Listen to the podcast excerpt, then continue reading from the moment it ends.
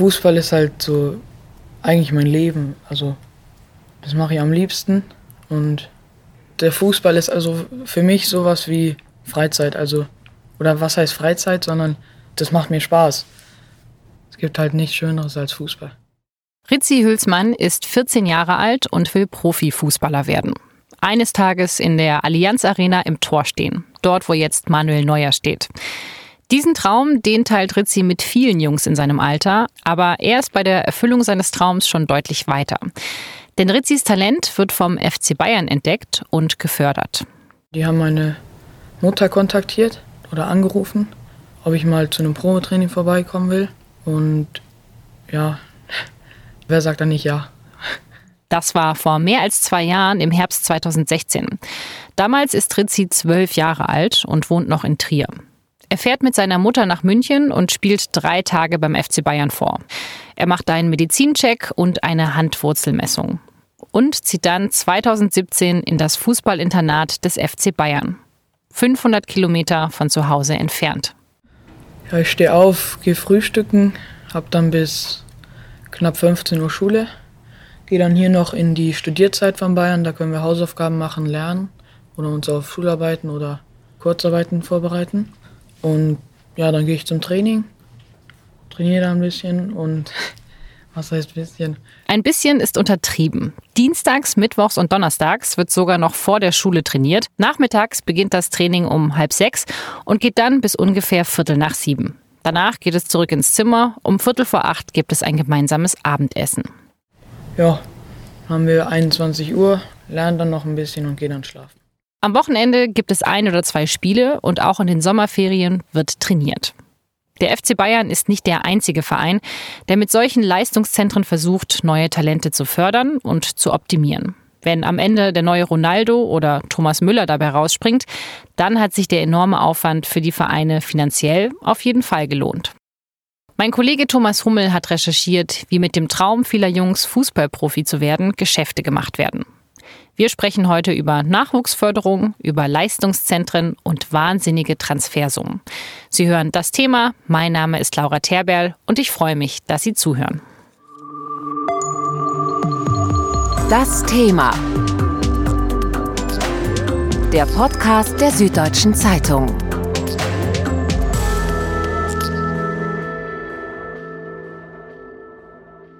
Thomas, du hast mit Ritzi Hülsmann gesprochen, der auf das Internat des FC Bayern in München geht. Wie fußballverrückt muss man denn sein, um für sowas ausgesucht zu werden? Ja, fußballverrückt muss man natürlich auf jeden Fall sein. Man muss allerdings vermutlich auch ziemlich gut sein, um äh, von so Scouts entdeckt zu werden und dann sozusagen nach München geholt zu werden aus Trier. Ja, Rizzi wohnt ja oder wohnte ja zusammen mit seinen drei Geschwistern in einem Haus in Trier und er hatte so einen Garten und da haben sie ja immer erzählt, dass die drei Jungs und auch das Mädchen da immer im Garten gespielt haben und auch die Nachbarsbuben dann immer vorbeikommen und ja, ich nehme schon mal an, dass sie ähm, nach der Schule nicht viel anderes gemacht haben als Fußball dort. Sein Bruder ist jetzt, glaube ich, zwölf, ist inzwischen auch im Internat in Kaiserslautern. Und die Tochter, als ich dort war, lief auch im FC Bayern Trikot rum mit Stollenschuhen im Wohnzimmer. Also da ist schon ziemlich viel Fußball da in der Familie. Okay, also das Talent liegt offenbar in der Familie. Wenn der Bruder jetzt auch gefördert wird, kommt das dann auch so von den Eltern, dass sie das eben früh gefördert haben und gesagt haben, geh doch noch mal ins Training und dass die da so ein bisschen gepusht haben? Also der Vater auf jeden Fall nicht. Äh, der Vater ist ja ein recht später Vater, ist schon über 70, ist eher kulturell interessiert. Er hat auch, er hat auch gesagt, er hat keine Ahnung von Fußball. Als er das erste Mal in München im Stadion war, als Ritzi Balljunge war, hat er sich eine Zeitung mitgenommen, weil er schon gedacht hat, das wird ihn ziemlich langweilen. So war es dann nicht. Äh, die Mutter ist schon etwas ehrgeiziger, hat auch früher äh, Sport ja, viel Sport gemacht, aber man kann jetzt nicht sagen, dass es eine Fußballerfamilie ist. Mm, sie sind halt sehr sportliche Kinder und ja, jetzt kam es eben dazu, dass sich der FC Bayern da für den Ältesten interessiert hat. Und wie kamen die Profi-Scouts auf den Jungen? Also wie wird man entdeckt? Ja, in Trier gibt es äh, seit ein paar Jahren ähm, im Sommer ein großes Jugendturnier. Und äh, sie laden wohl mit Erfolg immer große Vereine ein, unter anderem eben den FC Bayern. Der war beim Turnier und anscheinend muss Ritzi Hülsmann da ziemlich gut gewesen sein bei diesem Turnier. Und dort sind sie sozusagen, haben sie ihn gesehen. Plötzlich klingelte dann irgendwann das Telefon bei der Familie Hülsmann in Trier und Dominik Beckenbauer war am Apparat der Chef-Scout beim FC Bayern und hat gefragt, ob der Sohn nicht mal zum Probetraining vorbeikommen will. Und wie war das so? Also hat dann wahrscheinlich Rizzi sofort gejubelt oder hatte da die Familie nicht auch ein bisschen Bedenken? Ja, also als ich das erste Mal mit der Mutter geredet habe, aber auch dann später zum ersten Mal mit Rizzi, da hat er schon gesagt, dass das für ihn schon erstmal so eine unsichere äh, Situation war, denn damals war er ja 13 und ich, soweit ich mich erinnere, sagte er, ja, er sei halt noch sehr jung und alle seine Freunde sind hier und seine Geschwister und jetzt soll er dann nach München und er war sich nicht sicher, aber auf der anderen Seite sagte er natürlich schon damals, hey, das ist natürlich auch eine Riesenbestätigung für jemanden und eine riesen ja, Auszeichnung, dass der FC Bayern äh, zu Hause anruft und fragt, ob man da nicht zum Training vorbeikommen will. Ja, am Ende haben sie sich dann entschieden, dass sie hinfahren. Das war dann mehr oder weniger dann der Eintritt in die Parallelgesellschaft Profifußball, weil wenn man dann dort ist und den ganzen Luxus sieht und den ganzen Aufwand, der da betrieben wird, und dann fällt es natürlich extrem schwer zu sagen, nö, ich mache das nicht. Die extrem guten Fußballer, für die Vereine auch extrem viel Geld ausgeben, die werden immer jünger. Für den 16-jährigen Mats Bistrup zum Beispiel hat der RB Leipzig 2 Millionen ausgegeben. Und je teurer Fußballspieler auf dem Transfermarkt werden, umso mehr lohnt es sich für die Fußballclubs selber auszubilden. 2008 investieren die Vereine der ersten und zweiten Bundesliga 70 Millionen in den Nachwuchs. Und acht Jahre später, in der Saison 2016-17, sind es mehr als doppelt so viel. 163 Millionen Euro. Angefangen haben mit dieser Strategie der VfL Wolfsburg, Borussia Dortmund und RB Leipzig. Beim RB Leipzig entsteht schon 2015 die größte Nachwuchsakademie Deutschlands mit einem Internat für bis zu 50 Spieler. Da muss der FC Bayern natürlich schnellstmöglichst nachziehen. Der Verein investiert fast 100 Millionen Euro und baut den FC Bayern Campus. Acht Fußballplätze gibt es, ein eigenes Stadion und einen 1000 Quadratmeter großen Sportbereich. Möglicherweise ist dieser Campus die Antwort des FC Bayern München auf das, was zurzeit an Transferwahnsinn, an Gehaltsexplosion draußen passiert. Vielleicht gelingt es uns mit diesem Campus wieder den Vorsprung, den die anderen durch Geld aus aus dem Nahen Osten, aus Russland, wo auch immer, hier uns gegenüber haben, auszugleichen durch geschicktes Taktieren, durch die Ausbildung von großen Talenten. Und hier haben wir die Möglichkeit, das viel besser zu machen als in der, an der Sebener Straße, wo wir ja, wie wir alle wissen, wo alles aus allen Nähten geplatzt ist. So formuliert es Uli Hoeneß, der Präsident des FC Bayern, bei der Eröffnung des Campus im Sommer 2017. Auf dem Campus leben 40 Nachwuchsspieler. Neben ihrem Training gehen sie auf eine reguläre Schule. Das nächstgelegene Gymnasium im Münchner Norden hat sogar ein extra Sportprofil. Alles ist darauf ausgerichtet, dass die Spieler optimal gefördert werden. Thomas, du warst ja auch auf diesem Campus unterwegs. Wie kann man sich das dort vorstellen? Ja, vielleicht möchte ich hier Papa Hülsmann äh, zitieren. Als der zum ersten Mal dort war, meinte er, das sei eine futuristische Welt. Es ist alles sehr neu. Es ist allerdings auch jetzt für meine Begriffe schon noch sehr kühl alles. Alles sehr funktional. Aber man muss sagen, das ist wirklich alles vom Feinsten. Sie haben, glaube ich, mehr als ein Dutzend Nachhilfelehrer, die fast täglich äh, reinkommen oder die man sich buchen kann. Und auch, die kommen auch am Wochenende, um die äh, Jungen zu unterstützen. Es gibt einen riesigen Fitnessbereich. Es gibt eine Kletterwand. Es gibt Tischtennisplatten. Also es ist wirklich für alles gesorgt. Aber wie gesagt, es ist natürlich auch sehr abgeschottet. Es ist sozusagen die letzte Station vor der Stadtgrenze. Also man ist schon irgendwie in so einer Art eigenen Welt da draußen. Wenn man mal ins Kino will, müssen die Jungs schon mit dem Bus erstmal eine halbe Stunde in die Innenstadt fahren.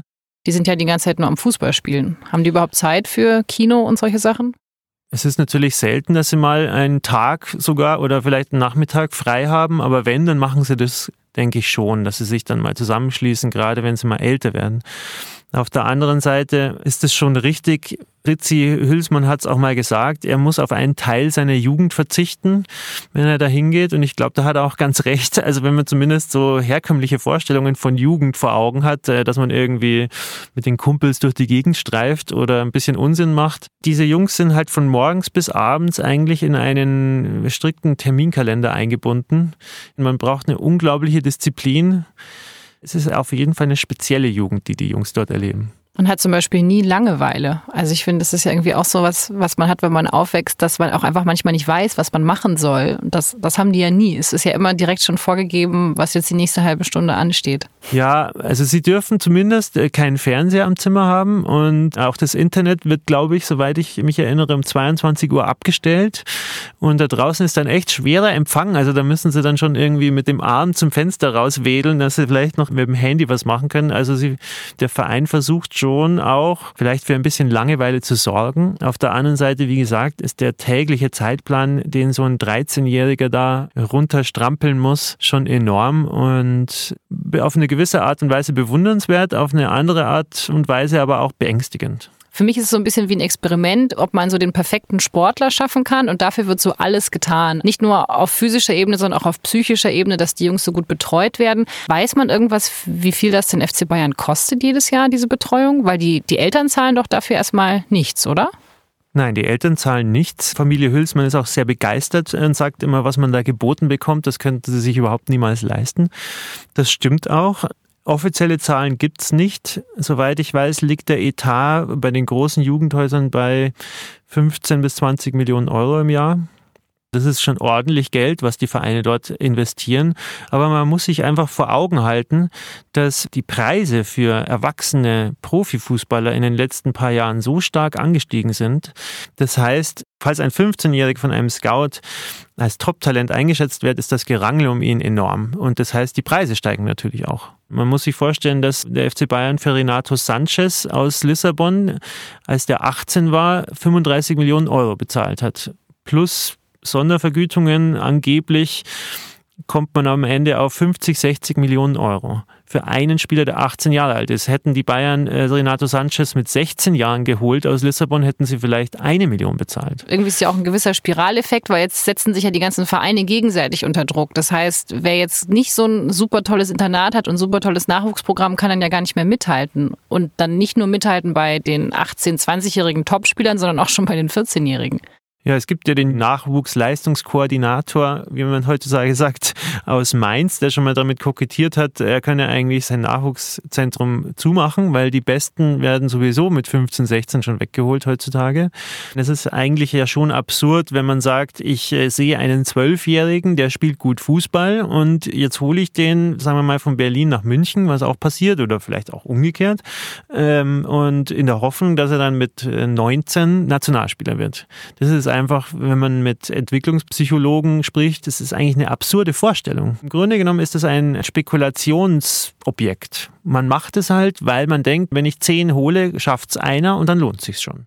Und was tut der Verein, dass die Jungs damit gut klarkommen? Ich meine, Fußball ist ja auch eine enorme mentale Sache. Es geht ja nicht nur darum, dass die guten Fußball spielen, sondern auch, dass die die mentale Belastung und diesen enormen Druck aushalten können. Was tun die Vereine dafür? Also soweit ich das miterlebe, tun die Vereine zumindest bei denen ich Einblick erhalten habe, wirklich viel. Also denen kann man wenig vorwerfen. Das sind alles sehr anständige Menschen, die wirklich, glaube ich, ihr Bestes tun, damit die Jungs sich da wohlfühlen. Es gibt Pädagogen im Jugendhaus. Jeder Spieler wird einem Pädagogen oder einer Pädagogin zugewiesen, die sozusagen so eine Art Ersatzeltern sein sollen. Die, die Sache ist aber trotzdem, dass das System halt so ist, wie es ist. Zum Beispiel wird jedes Jahr im April, Mai entschieden von den Trainern, von den Jugendleitern, wer in die nächsthöhere Altersklasse versetzt wird. Wenn man jetzt zum Beispiel als FC Bayern drei neue 14-Jährige holt, dann müssen drei 14-Jährige, die schon da sind, im Zweifel den Verein verlassen. Das heißt jetzt zum Beispiel für jemanden wie Ritzi Hülsmann oder für andere, die jetzt von weit her kommen, sie haben jedes Jahr im Mai ein Gespräch mit dem Trainer und dem Jugendleiter. Da wird ihnen dann gesagt, ja, du darfst ab August weiterhin hier spielen oder nein, du musst dir leider einen neuen Verein suchen oder du musst nach Hause nach Trier gehen. Das ist für die Kinder natürlich ein enormer Druck. Das macht sie ja auch zu Konkurrenten innerhalb von so einem Jugendhaus. In einem normalen Internat, da lebt man halt zusammen und wenn alle das Abitur schaffen, sind alle glücklich. In so einem Fußballjugendhaus ist es aber so, dass wenn der sportliche Erfolg irgendwann weg ist, also wenn sie irgendwann, sagen wir mal, aufgrund eines, ihres Wachstums schlechter werden oder was natürlich auch immer die große Angst ist, wenn sie sich mal schwer verletzen sollten. Das ist das große Damoklesschwert, das über allen hängt, dass irgendwie sowas passiert und dass ihr Traum sozusagen von heute auf morgen geplatzt ist. Was erfährt man denn über das Leben der Jungs vor Ort? Ob es da viel Konflikte gibt? Also wie viel weiß man da? Da weiß man sehr wenig, weil die Vereine da wenig rauslassen. Man hört, dass tendenziell so Spieler aus Nachwuchsleistungszentren in der Schule jetzt nicht die allerbesten sind. Das wäre jetzt aus meiner Sicht auch nicht besonders verwunderlich. Also mir hat einmal ein Lehrer in Berlin erzählt, dass viele Jungs von Hertha BSC bei ihnen auf der Schule sind und er meinte, die wären alle leistungsschwach. Das Problem zusätzlich ist, dass die Jugendspieler teilweise zumindest auch schon nicht schlecht verdienen. Wer mit 15, 16 durch die Republik gekarrt wird, der verdient vielleicht auch schon mal ein paar tausend Euro im Monat. Und da überlegt sich vielleicht auch so ein Junge, ja, soll ich jetzt da noch drauf hören, was der Lehrer sagt, der im Zweifel schon weniger verdient als ich jetzt gerade?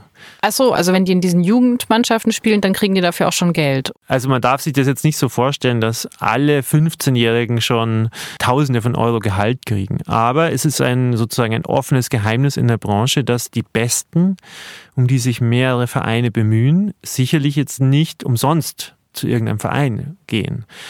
Und es ist ja auch oft so, dass ja ganze Familien mitziehen. Es ist nicht oft so, aber es kommt vor.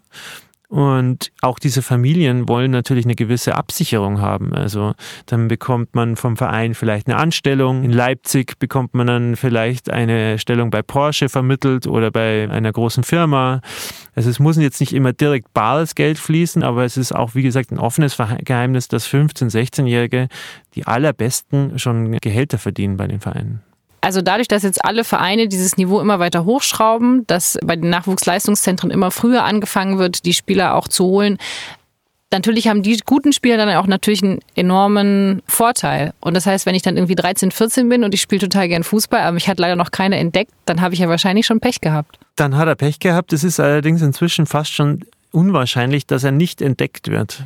Die Vereine engagieren auch eben diese Scouts, die übers Land reisen und junge Fußballer suchen. Und die Mitarbeiter oder die Experten sagen, es ist fast schon nicht mehr möglich, als guter Fußballer nicht entdeckt zu werden. Das ist das Erste. Und das Zweite tatsächlich, falls sich jemand mit 16, 17, 18 erst richtig gut entwickelt, der hat es tatsächlich schwerer als früher dann noch eine Profikarriere zu starten. Sowas wie Miroslav Klose, der irgendwo in der rheinland-pfälzischen Provinz gespielt hat mit 18, 19, 20, glaube ich noch, und dann zum Nationalspieler und WM-Torschützenkönig aufsteigt, das ist kaum mehr möglich. Das heißt, auf der einen Seite haben wir eine ganz gute Talentausschöpfung bei Männerfußball in Deutschland, weil es eben so viele Talentscouts gibt, aber Spätzünder haben es echt schwer. Ja, und Talentausschöpfung. Ich meine, es gibt auch viel Kritik an diesem System der jugendlichen Selbstoptimierung, sage ich das jetzt mal. Denn nicht jeder, der so diszipliniert und so fest in dieses System eingebunden wird, wird natürlich dann der Superspieler am Ende. Die aller, allermeisten schaffen es ja nicht. Es gibt eine Untersuchung äh, der Uni Kaiserslautern, dass von allen 10- bis 12-Jährigen, die in so einem Großclub zumindest spielen, am Ende nur ein Prozent einen Profivertrag erhalten. Das heißt, auch innerhalb der Vereine ist dieses ganze System jetzt nicht ganz unumstritten. Und deswegen ist es jetzt nicht gesagt, dass man einfach 35 Nachwuchsleistungszentren macht und am Ende wird man alle vier Jahre Weltmeister. Das ist schon eine Facette des Ganzen, die, die schwierig ist, würde ich mal sagen. Egal wie viel sie trainieren, für die meisten Spieler wird es mit der ganz großen Karriere trotzdem nicht klappen. Das thematisiert auch Uli Hoeneß, als der FC Bayern Campus vorgestellt wird. Es werden auch von den 20 oder 25 Spielern, die jetzt hierher kommen, es nicht alle schaffen, sondern die große Mehrzahl wird es nicht schaffen. Und der Verein und wir alle haben eine ungeheure soziale Verantwortung für diese Jungs. Das weiß auch Ritzi Hülsmann. Wenn ich mein Bestes gebe und es den Verein nicht überzeugt, dann, na, keine Ahnung. Hm, ich gebe mein Bestes, dass ich irgendwann vielleicht es schaffen könnte. Und falls es nicht der Fall sein sollte, mache ich die Schule bestmöglich. Dafür, dass das größte Talent keine große Karriere garantiert, dafür gibt es viele Beispiele. Lennart Hartmann ist zum Beispiel so ein Fall. Vor zehn Jahren ist Hartmann 17 Jahre alt und in Berlin der jüngste Bundesligaspieler der Vereinsgeschichte. Vom DFB bekommt er die Fritz-Walter-Medaille in Silber als zweitbester Jugendspieler der Nation. Aber dann verträgt er das viele Training nicht mehr. Er bekommt Schmerzen in der Hüfte. Er hat Pech mit Trainern, fühlt sich einsam in der Mannschaft und verletzt sich noch ein paar Mal. Er gibt den Profifußball auf und studiert Jura. Heute hat er seine eigene private Jugendakademie und kickt ab und zu in der siebten Liga. Thomas, du hast auch mit Lennart Hartmann gesprochen. Bereut es so jemand, dass er eben so früh seine ganze Jugend für den Fußball geopfert hat? Also Lennart Hartmann bereut es nicht. Ich habe ihn gefragt und er meinte, äh, auf keinen Fall. Er, für ihn war es eine ganz tolle Zeit.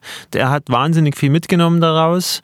Freundschaften, Ehrgeiz, Durchhaltevermögen und er hat viel mitnehmen können ins neue Leben. Wobei er natürlich auch sagt, so wie es bei ihm gelaufen ist, war es natürlich eine riesige Enttäuschung. Der Traum des großen Fußballstars platzte halt ganz einfach. Und zwar nicht von einem Moment auf den anderen, sondern das dauert dann einige Jahre von einer Verletzung zur nächsten nächsten, von einem Trainer, der nicht auf einen baut, zum nächsten. Das ist so ein schleichender Prozess und der ist natürlich extrem schmerzhaft, bis man das dann einfach realisiert und da braucht man dann auch ja, ein ganz gutes Umfeld, das einen da ein bisschen auffängt, weil ansonsten, glaube ich, ist das für manche auch echt schwierig dann. Aber es klingt jetzt so ein bisschen danach, als ob er zwar keine normale Jugend gehabt hat wegen dem Fußball, aber trotzdem eine sehr tolle Jugend hatte und da jetzt auch jetzt nicht irgendwie negativ zurückschaut das Ganze hat ähm, immer mehrere Facetten, denn was heißt schon normale Jugend? Also ich meine, sie sind schon in einem privilegierten Umfeld auch. Also ihnen fehlt es an nichts. Sie müssen diesen Druck halt aushalten und sie müssen gute Fußballer sein. Also es ist halt speziell. Es ist eine Art von Parallelgesellschaft einfach. Das muss jetzt nicht für jeden immer schlecht sein. Aber als normal Bürger mit sozusagen mit der vielleicht für uns normalen Jugend schaut man da ein bisschen drauf und denkt sich, den Jungs kann es da nicht gut gehen. Die meisten geht es da schon gut, wenn sie das aushalten, diesen Konkurrenzdruck und wenn sie es am Ende zumindest so weit schaffen, dass sie mit sich zufrieden sein können für die Vereine, die ja auch irgendwie mittlerweile Wirtschaftsunternehmen sind, für die rechnet sich natürlich das Ganze. Was ist denn so der Punkt, wo es dann um Ablösesummen geht? Also wie alt müssen die Spieler da sein? Es gibt eine Richtlinie des DFB, ich denke mal, das wird auch europaweit so sein, dass man einem Spieler, der im Alter von 15 Jahren ist, einen Fördervertrag geben darf. Wenn er diesen Fördervertrag bzw. seine Eltern für ihn unterschreiben, ab dann darf der Verein Ablöse verlangen. Davor kriegt der Verein nur eine Aufwandsentschädigung.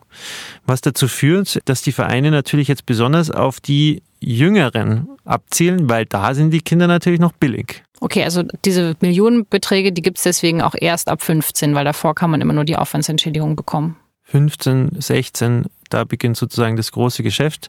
Die Vereine versuchen jetzt aber auch schon manche äh, rechtlich halbseitigen Konstruktionen aufzubauen und Eltern unterschreiben zu lassen, dass die Kinder eben schon mit 13, 14, 15 an die Vereine gebunden werden.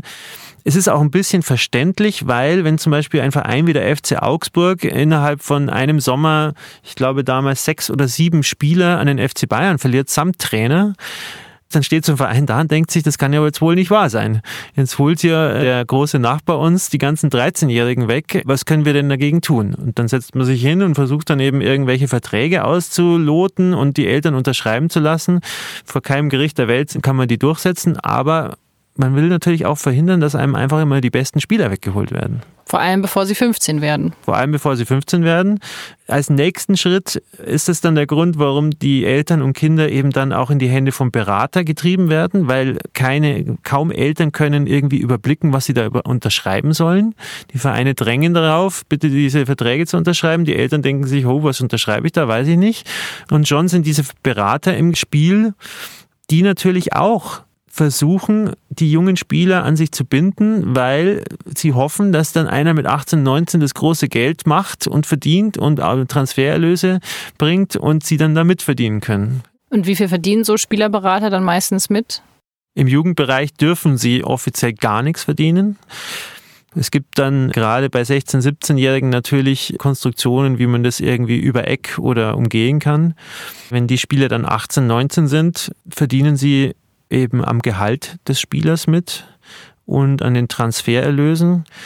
Das geht dann in den Bereich zwischen 8 und 15 Prozent der Summen, die dann fließen. Und wenn man sich vorstellt, dass Spieler ja, für 30 Millionen Euro den Verein wechseln und dann dort vielleicht 5 Millionen Euro im Jahr verdienen, dann kann man sich vorstellen, wie viel diese Berater mitverdienen. Also gerade diejenigen, die natürlich die großen Spieler dann haben, das sind auch reiche Menschen. Also die verdienen ein wahnsinniges Geld natürlich.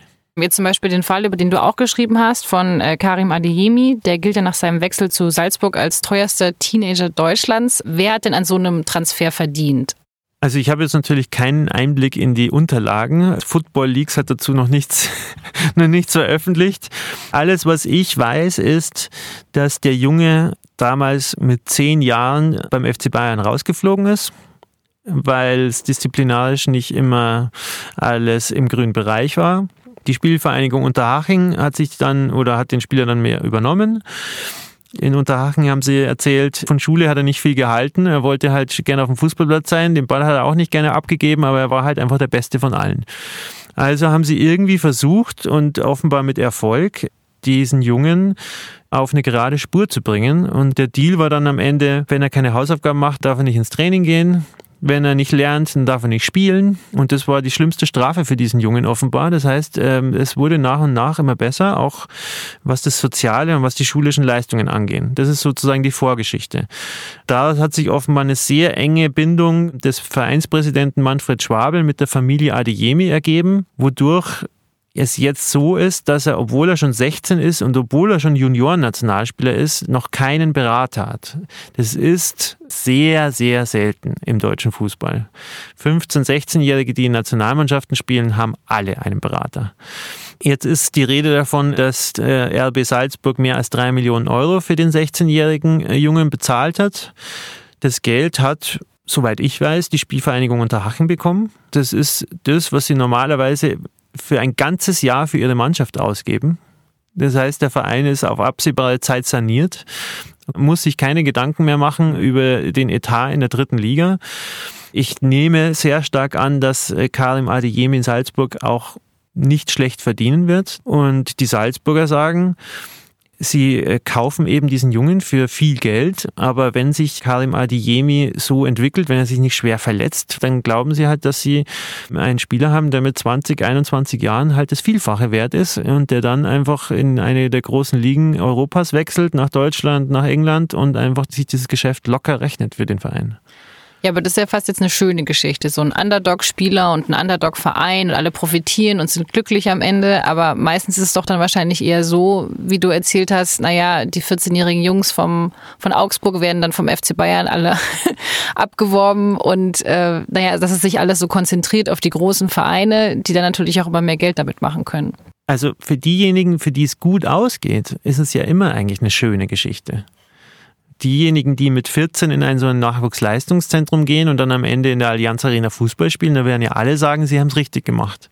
Diejenigen, die es nicht schaffen, von denen hört man ja meistens nichts mehr. Ich bin mir allerdings unsicher, ob es jetzt da massenhaft unglückliche Jugendliche gibt, die für ihr Leben gezeichnet sind. Also das wird in manchen Fällen sicherlich so sein. Also es gibt ja auch diesen Fall, von dem der Spiegel zum ersten Mal berichtet hat, in einem Nachwuchsleistungszentrum in Süddeutschland, wo ein, ein Jugendlicher eben im Mai gehört hat, dass er nicht mehr weiter im Verein bleiben darf. Und der Junge ist dann nach Hause gegangen und hat sich umgebracht. Das ist halt ein absolut krasser Fall. Sowas gibt's, aber ich denke schon auch, dass der Traum platzt dann, aber das heißt jetzt natürlich nicht, dass jetzt alle gleich zum Psychiater oder zum Psychologen gehen müssen deswegen, sondern man versucht halt dann damit umzugehen, wie eben Lennart Hartmann das auch vorgemacht hat und Viele gehen halt dann eben vielleicht in die dritte Liga und spielen halt dort noch ein bisschen Fußball, versuchen dann eine Ausbildung zu machen. Es ist nach wie vor natürlich ein, zumindest was das Finanzielle angeht, ein privilegierter Bereich. Für die Vereine jetzt beim FC Bayern, lohnt sich denn die Strategie bis jetzt oder ist es noch zu früh, dass man das sagen kann? Also wenn wir beim Beispiel FC Bayern bleiben, dann gibt es noch keine Beispiele. Sie haben zwar im, im letzten Jahr, glaube ich, drei oder vier oder fünf äh, Jugendspielern einen Profivertrag gegeben, aber ich glaube, noch keiner von denen hat äh, einen Einsatz in der Bundesliga. Das hängt natürlich dann auch immer von dem Trainer ab, der dann gerade da ist. Wobei man auch sagen muss, diese ganze Entwicklung, die fing natürlich in München jetzt erst an. Also man kann das eigentlich erst bewerten, in fünf, sechs, sieben Jahren in München. Wenn man jetzt zum Beispiel nach Hoffenheim schaut, wo es schon sehr viel früher losging, mit, äh, die haben ja damals in einem Ort namens Zuzenhausen, glaube ich schon vor zehn Jahren, ein riesiges Zentrum hingestellt. Da kommt jetzt zum Beispiel Niklas Süle her. Niklas Süle kam mit, glaube ich, 14 oder 15 aus Frankfurt nach Hoffenheim für wahrscheinlich sehr billiges Geld, hat dann dort die Ausbildung äh, gemacht und wurde dann Bundesligaspieler und ist jetzt für 25 Millionen Euro, glaube ich, nach München gewechselt. Da will ich jetzt mal sagen, das hat sich für den Verein gelohnt. Ja, und wenn man jetzt nach Dortmund schaut, die ja recht aggressiv auch auf dem Markt sind, der vor allem der 16-Jährigen, die haben ähm, mit Christian Pulisic oder äh, Brun Larsson zwei 16-Jährigen, den einen aus Amerika, den anderen aus Dänemark geholt. Die sind jetzt beide Mitglied der ersten Mannschaft. Ich glaube, für Pulisic gibt es jetzt ein Angebot angeblich vom FC Chelsea über 70 Millionen Euro. Damit kann ich dann schon mal ein paar Jahre wieder mein Jugendhaus finanzieren die Preise sind einfach so in die Höhe geschossen im Männerfußball, dass sich das eigentlich, wenn ich jetzt nicht ganz viel falsch mache, immer lohne. Deswegen greifen da jetzt einfach alle Vereine zu und deswegen verschiebt sich der Transfermarkt immer mehr in den Jugendbereich, eben auch natürlich mit Auswirkungen auf die Jugendlichen, auf die Eltern und so weiter. Aber ich wüsste nicht, wie man das jetzt aufhalten kann.